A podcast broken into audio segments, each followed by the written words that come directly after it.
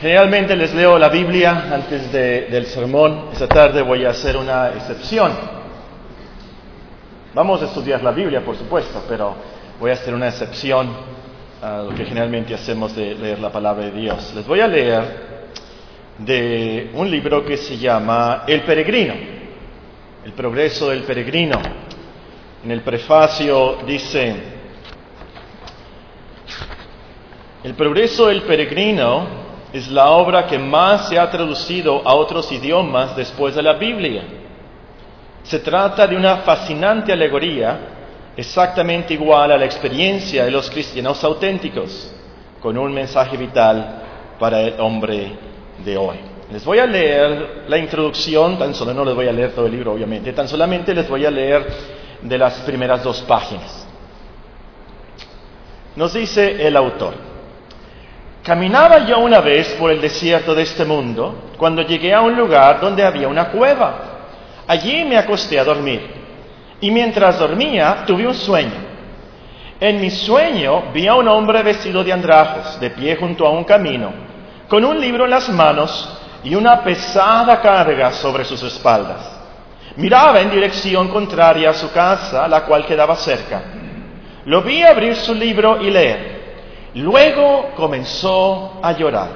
Sin poder controlarse más sus sentimientos, expresó un quejido lastimero diciendo, ¿qué haré?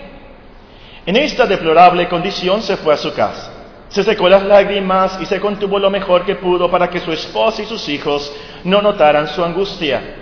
Pero no pudo permanecer callado mucho tiempo, ya que su aflicción aumentaba. Al fin comenzó a decirles a su esposa e hijos, Oh amados míos, yo, su padre y compañero, estoy perdido por causa de una terrible carga que pesa mucho en mi corazón.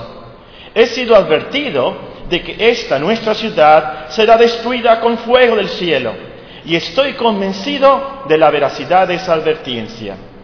Todos pereceremos en esa terrible destrucción, a menos que encontremos una forma de ser librados. Su esposo y sus hijos se quedaron pasmados, no porque creyeron lo que él decía, sino porque pensaron que estaba perdiendo el juicio, es decir, que se estaba volviendo loco. Puesto que la noche se acercaba, se apresuraron a meterlo a la cama con la esperanza de que el sueño calmara sus nervios y lo aliviara de sus terribles temores. Pero él pasó la noche llorando y suspirando. Cuando amaneció le preguntaron cómo se sentía y él contestó cada vez peor. Cuando empezó a hablar de nuevo de su estado, su esposa e hijos perdieron la paciencia y lo trataron con aspereza. Luego de oír sus tristes palabras durante un rato, trataron de alejar su lastimoso estado de ánimo por medio de un trato cruel y rudo, a veces inquebrándolo, a veces ignorándolo completamente. Entonces él se retiró a su habitación para lamentar su desgracia y para compadecerse de su familia y orar por ellos. También caminaba a veces en solitario por el campo, leyendo de vez en cuando su libro y orando en voz alta. Un día, mientras se encontraba caminando por el campo en profunda meditación, estalló en llanto y dijo, ¿qué debo hacer para ser salvo? Miró para un lado y para otro, como si fuera a echar a correr, pero permaneció inmóvil porque no podía decidir qué camino tomar. Entonces vi a otro hombre que se le acercaba y le oí decir, me llamo evangelista, ¿puedo saber por qué estás tan perturbado? Cristiano, porque así se llamaba el peregrino. Señor, este libro que tengo en las manos me dice que estoy condenado a morir y que después de eso debo ir a juicio.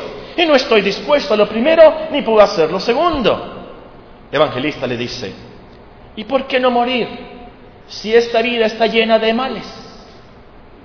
Cristiano contestó, porque temo que esta carga que llevo sobre mis espaldas me hunda más abajo que el sepulcro mismo y me caiga en el infierno. Y no estoy preparado para morir, no estoy listo para el juicio, ni para ir de ahí a la ejecución. El pensar en estas cosas me hace llorar y gemir. Entonces el evangelista le contestó, si esa es tu condición, entonces, ¿por qué estás allí parado? Y Cristiano le contestó, porque no sé a dónde ir. Entonces el evangelista le dio un rollo que tenía estas palabras escritas, huye de la ira venidera. Habiendo leído estas palabras, el hombre miró intensamente a Evangelista y le preguntó, ¿pero a dónde he de ir? Entonces, cristiano le dijo señalando con el dedo hacia un vasto campo, no sé a dónde ir. Evangelista le contestó, ¿ves aquella puerta angosta allá a lo lejos? Y cristiano le contestó, no. Evangelista entonces le dijo, ¿ves aquella pequeña luz que brilla? Y cristiano le contestó, creo que sí. Y el evangelista le dijo, pues mantén la vista fija sobre esa luz y sigue derecho hasta llegar a la puerta angosta, en la cual cuando toques se te dirá lo que debes de hacer. Entonces vi en mi sueño que Cristiano empezó a correr no se había alejado mucho de su casa cuando su esposa y sus hijos vinieron corriendo y dando voces detrás de él para pedirle que regresara. Pero él se tapó los oídos y corrió gritando, vida, vida, vida eterna. No miró atrás, sino que corrió más a prisa para llegar al medio de la llanura. La semana pasada tuvimos un sermón súper práctico estudiamos la borrachera, ¿se acuerdan? Pero esta semana nos toca un sermón súper teológico, súper teológico. Pero la buena teología siempre nos debe llevar a la práctica. La teología sin la práctica está muerta. Y la verdad es que lo que más consuela, lo que más motiva al cristiano es entender la teología bíblica. Entonces, siguiendo con nuestros estudios del libro de Romanos, esta tarde nos toca Romanos capítulo 8 y versículo 2, un versículo bastante profundo, pero muy práctico. Romanos capítulo 8 y versículo 2. Romanos 8, 2. Porque la ley del Espíritu de vida en Cristo Jesús me ha librado de la ley del pecado y de la muerte.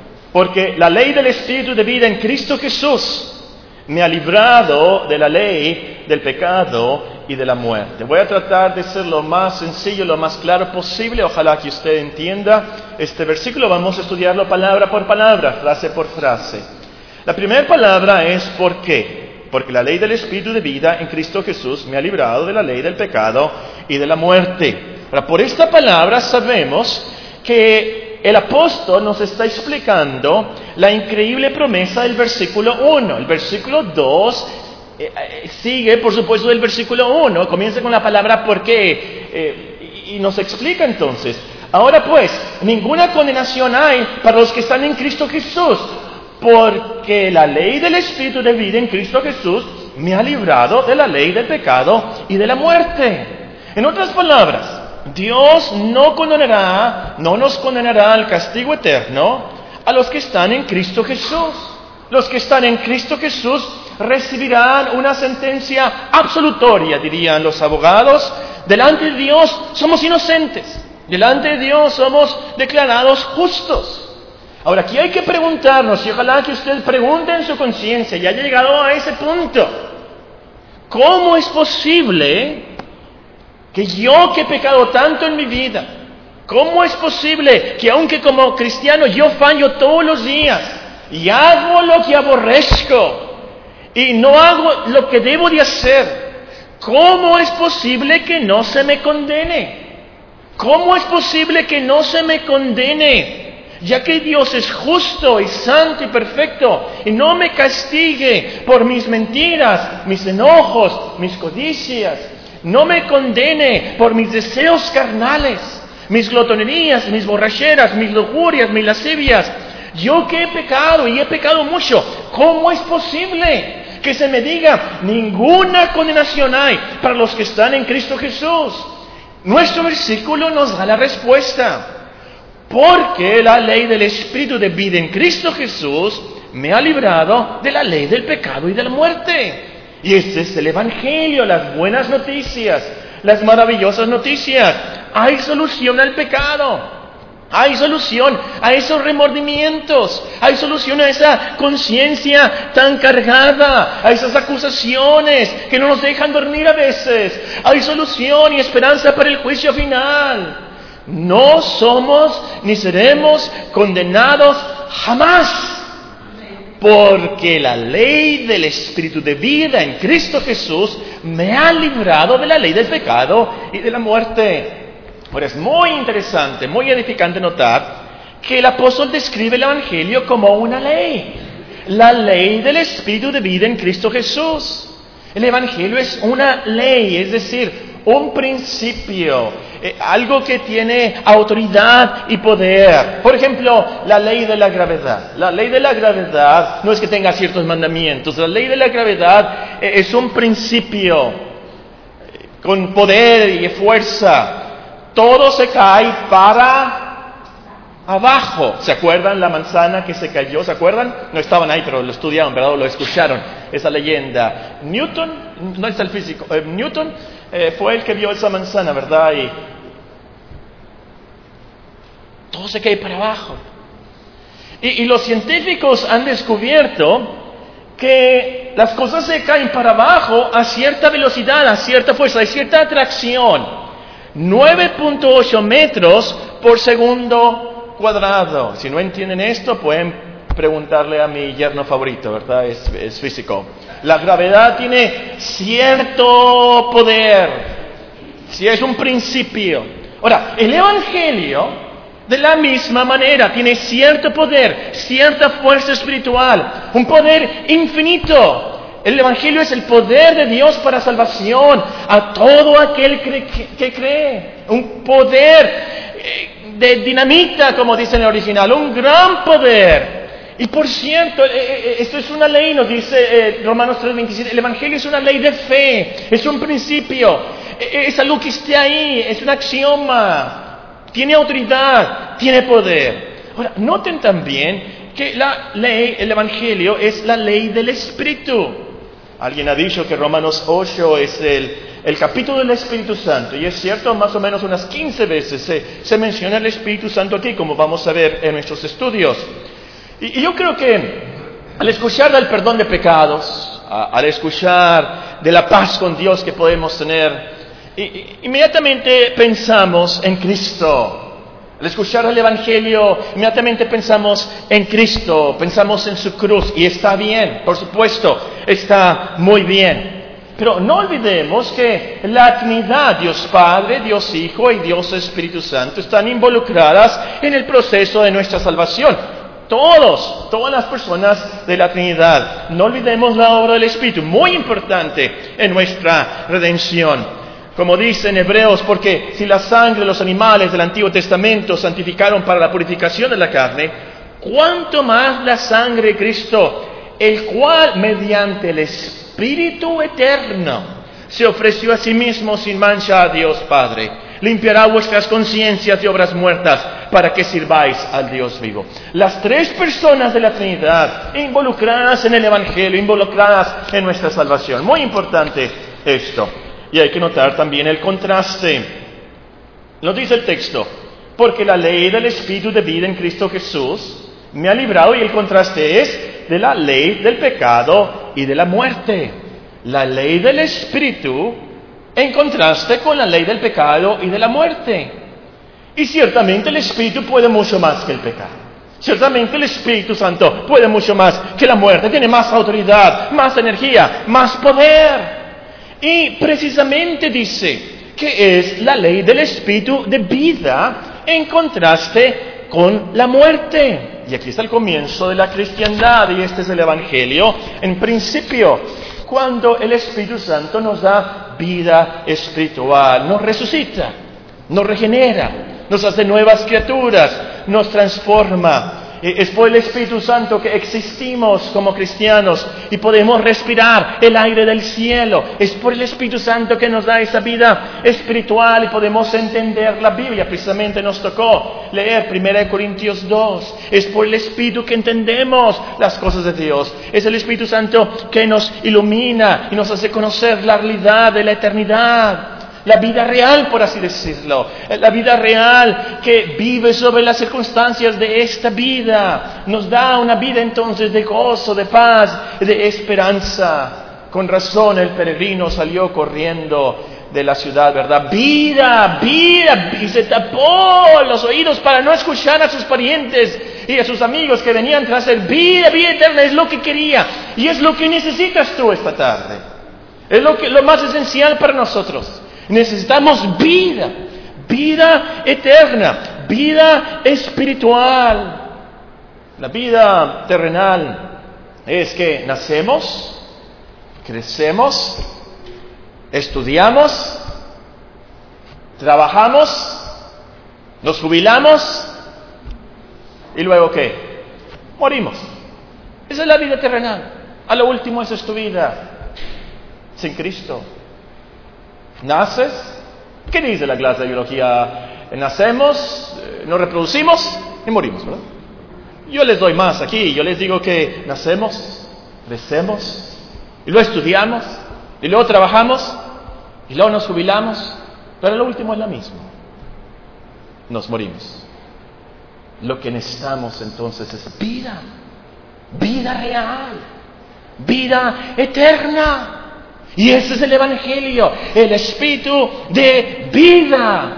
Y la clave aquí, lo más importante, es lo que sigue. Nos dice que es en Cristo Jesús. Porque la ley del Espíritu de vida en Cristo Jesús me ha librado de la ley del pecado y de la muerte. Entonces, tenemos el Evangelio, tenemos la ley de la vida, es en Cristo Jesús, por Él, a través de Él. No somos condenados, nos dice el versículo 1, ¿por qué? Porque estamos en Cristo Jesús. Aquí nos dice el Espíritu de vida, porque estamos en Cristo Jesús somos librados, nos dice el texto, de la ley del pecado y la muerte, porque estamos en Cristo Jesús. Es en esa unión vivificante, ya lo estudiamos Romanos 6, en unión con Cristo por nuestra fe en Él. Nosotros todo lo podemos en Cristo que nos fortalece.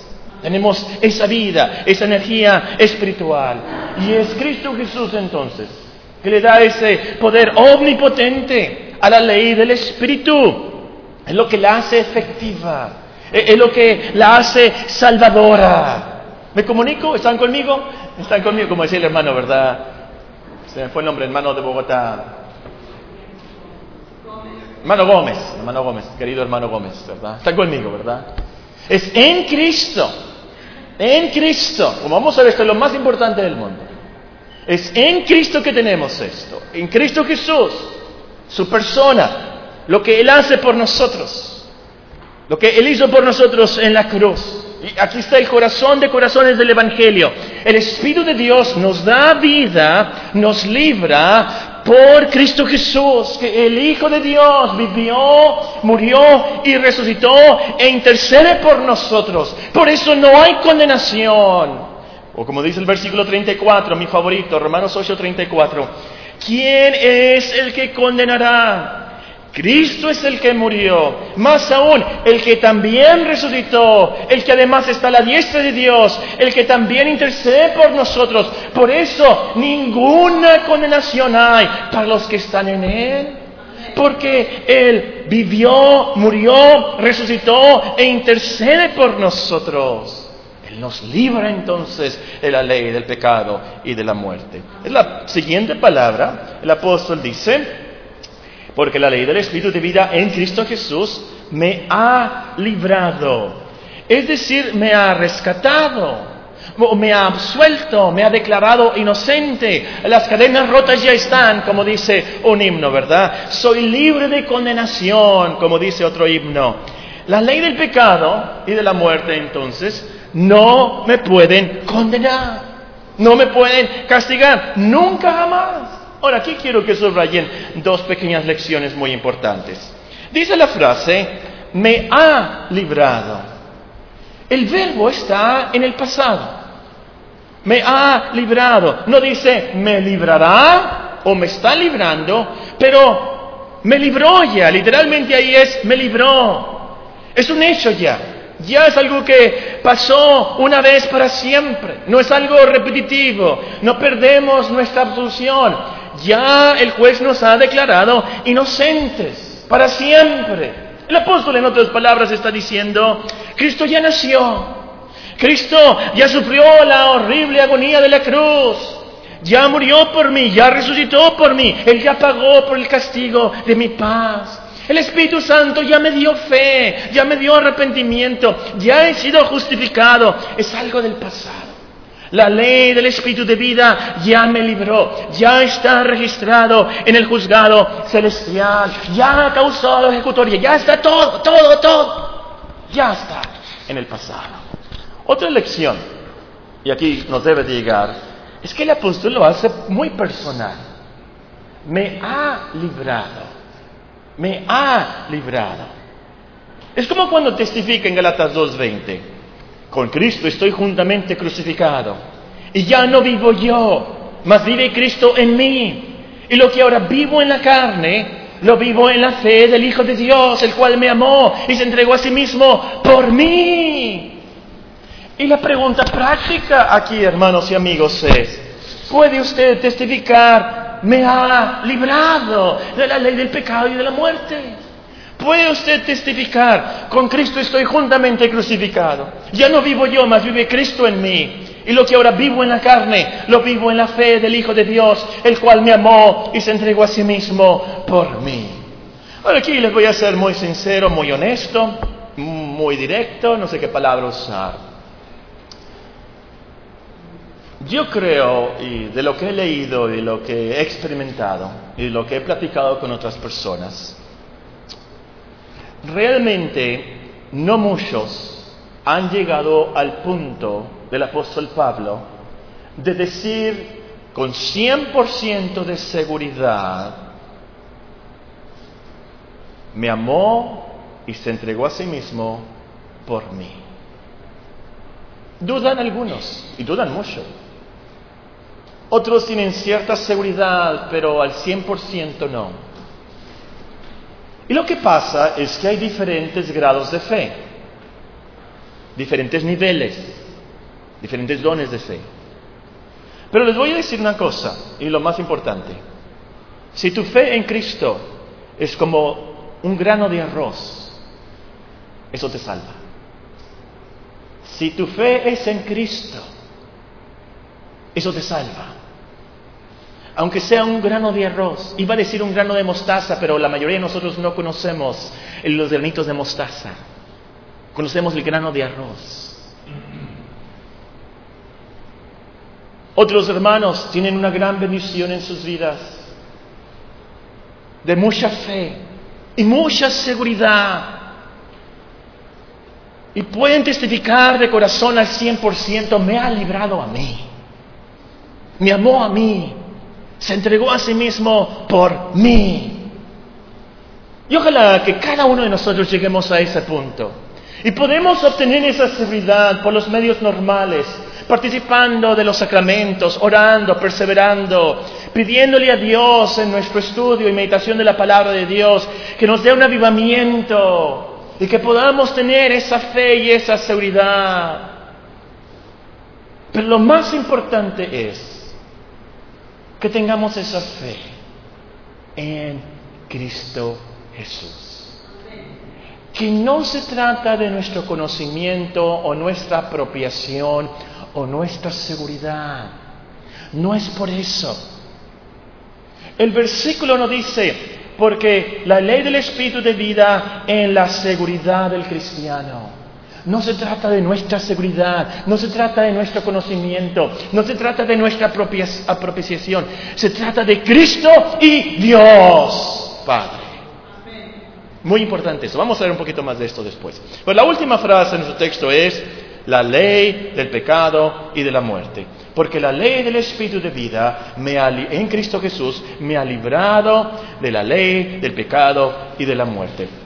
Y la pregunta aquí, clave teólogos y superteólogos, es, ¿cuál es la ley del pecado y de la muerte? Los comentaristas se pelean aquí. Unos dicen, está hablando de la ley de Dios, como se resumen los diez mandamientos. Otros dicen, no, hay que tomar en cuenta el contexto de qué está hablando el apóstol Pablo. Bueno, el versículo 25, ¿cómo termina? Gracias, 7:25.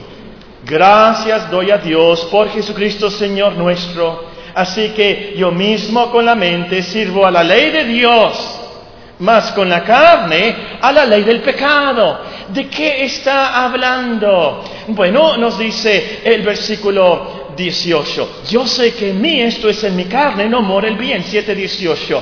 Porque el querer el bien está en mí, pero no el hacerlo. Porque no hago el bien que quiero, sino el mal que no quiero. Eso hago. Y si hago lo que no quiero, ya no lo hago yo, sino el pecado que mora en mí. Así que queriendo yo hacer el bien, hallo esta qué? Esta ley. Que el mal está en mí. Ese es el contexto inmediato del apóstol, que está sufriendo gimiendo. ¿Quién me librará de este cuerpo de muerte? Esta ley del pecado y de la muerte. Creo yo entonces que aquí la ley del pecado y la muerte se refiere a esa ley. Se refiere entonces a esos enojos, esos envidias que tenemos aún como cristianos, esos rencores, esas lascivias de a diario. Se refiere a la gritería, se refiere a la incredulidad, esas dudas, que tanto le fallamos, que no leemos, no leímos la Biblia la semana pasada, se nos olvidó orar por los alimentos, todos esos pecados que nos asedian.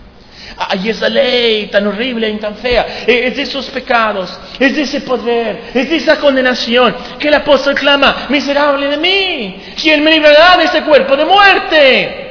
Y la respuesta a ese clamor es el Evangelio de nuestro texto. La ley del Espíritu de vida en Cristo Jesús me ha librado, me ha librado de esa ley del pecado y de la muerte. Bueno, eso es lo que nos dice el texto. Vamos a terminar con unas lecciones prácticas. Número uno, reconoce que tan poderosa y peligrosa es la ley del pecado y de la muerte para que aprecies la gran bendición del poder del Evangelio. Reconoce qué tan peligrosa, qué tan poderosa es la ley del pecado en tu vida. Para que aprecies la bendición y el poder del Evangelio. El pecado es la transgresión de la ley de Dios. Eso es terrible, algo muy malo, inmundo. La ley del pecado es ese principio de maldad que tenemos aún. Eh, tumbó al apóstol Pablo, tumbó a Sansón, tumbó a David, tumbó a Salomón. Y está en nosotros. Y nos tumba es más fuerte y poderosa que la ley de la gravedad. Nos tumba porque nos tumba. Y la muerte aquí es lo peor. Peor que la muerte física, peor que lo que nos lleven al cementerio. Es la separación del alma de Dios. Es el tormento de vivir por la eternidad sin nada de paz, nada de esperanza, nada de consolación. ¿Quiénes han sufrido de depresión? E, e, es terrible. E-, es una loquera. Te quieres pegar contra la pared, no quieres existir, no sabes si gritar o llorar o qué. Te hunde, es un abismo, es tan feo y horrible. Nervios y taquicardia y ansiedad. Por toda la eternidad así. Ha de ser de lo más horrible. Sin vivir sin esperanza, sin la luz de Dios, sin la consolación de Dios, por toda la eternidad. Eso es la muerte. Y de eso nos libra el Evangelio, el Espíritu de vida en Cristo Jesús. ¡Qué maravilla! ¡Qué bendición! Estás conmigo, cristiano. ¿Me entiendes lo que quiero decir? Ahora, si no entiendes, a lo mejor es porque no te has dado cuenta del pecado que mora en ti, que es tan poderoso y peligroso, y estás viviendo como un zombie, sin reconocer qué es lo que te está pasando a ti. Despierta, es horrible lo que estás haciendo. No tienes una conciencia de lo que te pasa. Te pregunto, no tienes conciencia de lo que estás haciendo. Aquí te digo, ten conciencia de lo que te está pasando, de la brevedad de la vida. Y vas a salir de aquí gritando, vida, vida eterna. Vas a salir de aquí gritando, llorando y cantando del Evangelio que te hace libre del pecado y del temor. Número dos, Reconoce la liberación eficaz del Evangelio para que disfrutes el gozo y el paz de la cristiandad. Y es lo que estoy tratando de decir. Es cuando entiendes y aplicas la promesa que has sido librado, que puedes cantar de corazón, que te puedes emocionar, puedes calmar tu conciencia, puedes calmar al diablo cuando te acuse de insumisión cuando te acuse de esa mala palabra que te salió. Cuando te acuse de ese cigarro de marihuana que te fumaste. Cuando te acuse de la desobediencia de tus padres. O lo que viste en el internet. O de haber mentido. O de haber robado. O de haber lo que lo subra. Y tú llena esa línea. Es entonces que debes aferrarte a esta gran promesa de Dios. Dios nos da esta promesa. Y debes creerla, por supuesto. Créele más a Dios que al diablo. Créele más a Dios que al mundo.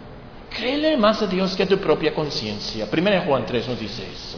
Mayor que nuestra conciencia es Dios. Y entonces, aferrado a esta gran promesa, ¿soy libre, librado de todo eso? Aunque lo hice a sabiendas, yo sabía que no lo debía de hacer. Y lo hice, Paco, no es la primera vez. Ya van cientos de veces que he caído en pecado. Ninguna condenación hay. Ninguna. ¿Por qué? Porque la ley del Espíritu de vida en Cristo Jesús me ha librado de la ley del pecado y de la muerte. Número tres. Al reconocer la liberación, serás consolado y te motivarás a vivir la cristiandad al rojo vivo. Al reconocer la libertad, la salvación. Serás consolado y te motivarás a vivir la cristiandad al rojo vivo. Y lo que pasa es que ya no tienes esa carga de los pecados que te asedian. De todos los días como cristiano vas a salir del miserable de mí. ¿Quién me librará? Sí, hay liberación en Cristo. ¿Quién me librará? Es el Espíritu de vida en Cristo Jesús quien me libra. Entonces ya sabiendo, ¿no voy a ser condenado por eso? No. ¿Ninguna condenación? No, ninguna. Nunca, nunca. Entonces, te levantas. Ya no tienes esa carga. Y como el peregrino, léanlo. Cuando llegó al sepulcro, que la carga se le cayó.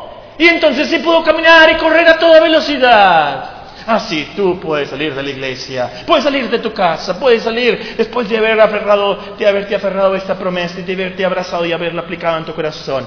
Yo puedo vivir con paz y calma y tranquilidad, que no me va a caer un rayo, que Dios no me va a fulminar por esos pecados, porque yo me he arrepentido, los he confesado, él me ha perdonado y la ley, el espíritu de vida, me ha librado de la ley, del pecado y de la muerte.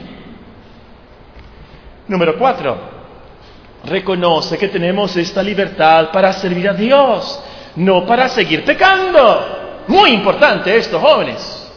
Muy importante, hermanos, adultos y ancianos, cada uno de nosotros niños. Porque alguien puede torcer esto. Yo no soy condenado Nunca, jamás, de nada. Sí, nunca, jamás, de nada. Ah, pues entonces hay que darle vuelo a la hilacha. Y puedo hacer lo que yo quiera. Y puedo tomar lo que yo quiera. Y fumarme lo que yo quiera. Y drogarme con lo que yo quiera. Y... No, no, no, no, no, no, no, no. El padre de Juan el Bautista, muy sabio, dijo esto. Librados de nuestros enemigos sin temor le serviremos en santidad y en justicia delante de Él todos nuestros días. Él nos libró del pecado y de la muerte para servirle a Él. Eso se trata la cristiandad. Nos libra del pecado, pero no para vivir en pecado y disfrutar del pecado. No, no, no, no, no, no, no. Es para servir a Dios con libertad.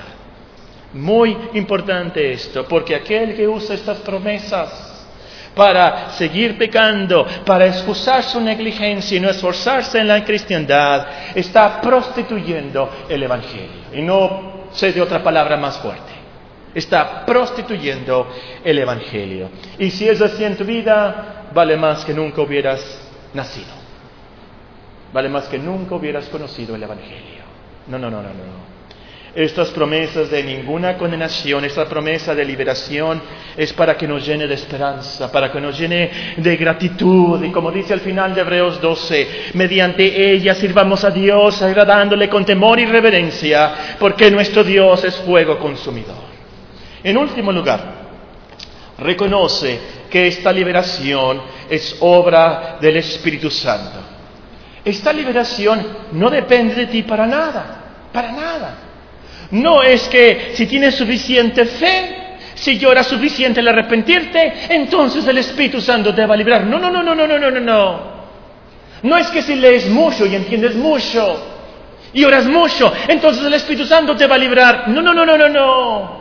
Es una obra de gracia, de misericordia. Es una obra única y exclusiva de Dios. Entonces reconoce que esto es en Cristo Jesús por lo que Él hizo, por Él nada más, nada de nosotros, nada de nosotros. Lo único que nosotros traemos es pecado. Lo único que nosotros traemos es condenación y muerte. Eso es lo que merecemos. Entonces, Cristo merece ser exaltado sobre todo nombre. Él merece toda la gloria. Ahora pues ninguna condenación hay para los que están en Cristo Jesús, porque la ley del Espíritu de vida en Cristo Jesús me ha librado de la ley, del pecado y de la muerte. Oremos.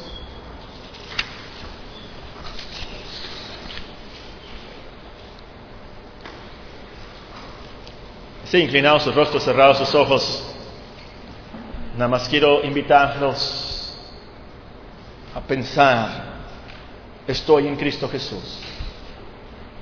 Dios me ve en Cristo Jesús a mí. Esfuérzate, lucha, ora, busca. Pídele a Dios, Señor, ten misericordia de mí. No entiendo mucho de esto, pero ten misericordia de mí. Esta obra yo no lo hago, no puedo, no tengo fe, no tengo ni arrepentimiento. Señor, dámelo. Dame esa fe, es un don de Dios. Dámelo. Ten piedad de mí. Si en alguna cosa te puedo ayudar en las cosas de Dios aquí, con mucho gusto, haz una cita, llámame, escríbeme. Como cristiano, muchas de esas cosas deben llegar a nuestros corazones, por supuesto. Pero ojalá que cambie nuestras vidas y nos transforme y nos dé ese gozo, esa calma, esa paz. Y si no la tienes, si tienes muchas dudas todavía, proférate a Cristo Jesús, que es por Cristo Jesús no es por tu fe, es por Cristo Jesús. Y así muérete. Y despertarás en gloria. Porque si tu fe es del tamaño de una semilla de arroz, de una semilla de mostaza, eso te une a Cristo y te salva. Es lo que Dios hace. Padre Celestial, te damos gracias por esta gran promesa del Evangelio te damos gracias, Señor, que tu palabra habla. Te damos gracias por el Espíritu Santo. Oh Señor, haz la obra esta noche entre nosotros. Avívanos, asegúranos de nuestra salvación. Por nuestros hijos, Señor.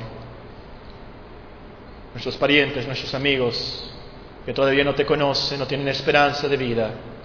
Que este día sea un día de salvación para ellos tres semanas, Señor, que podamos testificar, compartir folleto, invitar, para que otros te conozcan a ti y tengan vida eterna.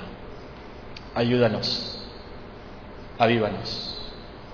En Cristo Jesús. Amén. Amén.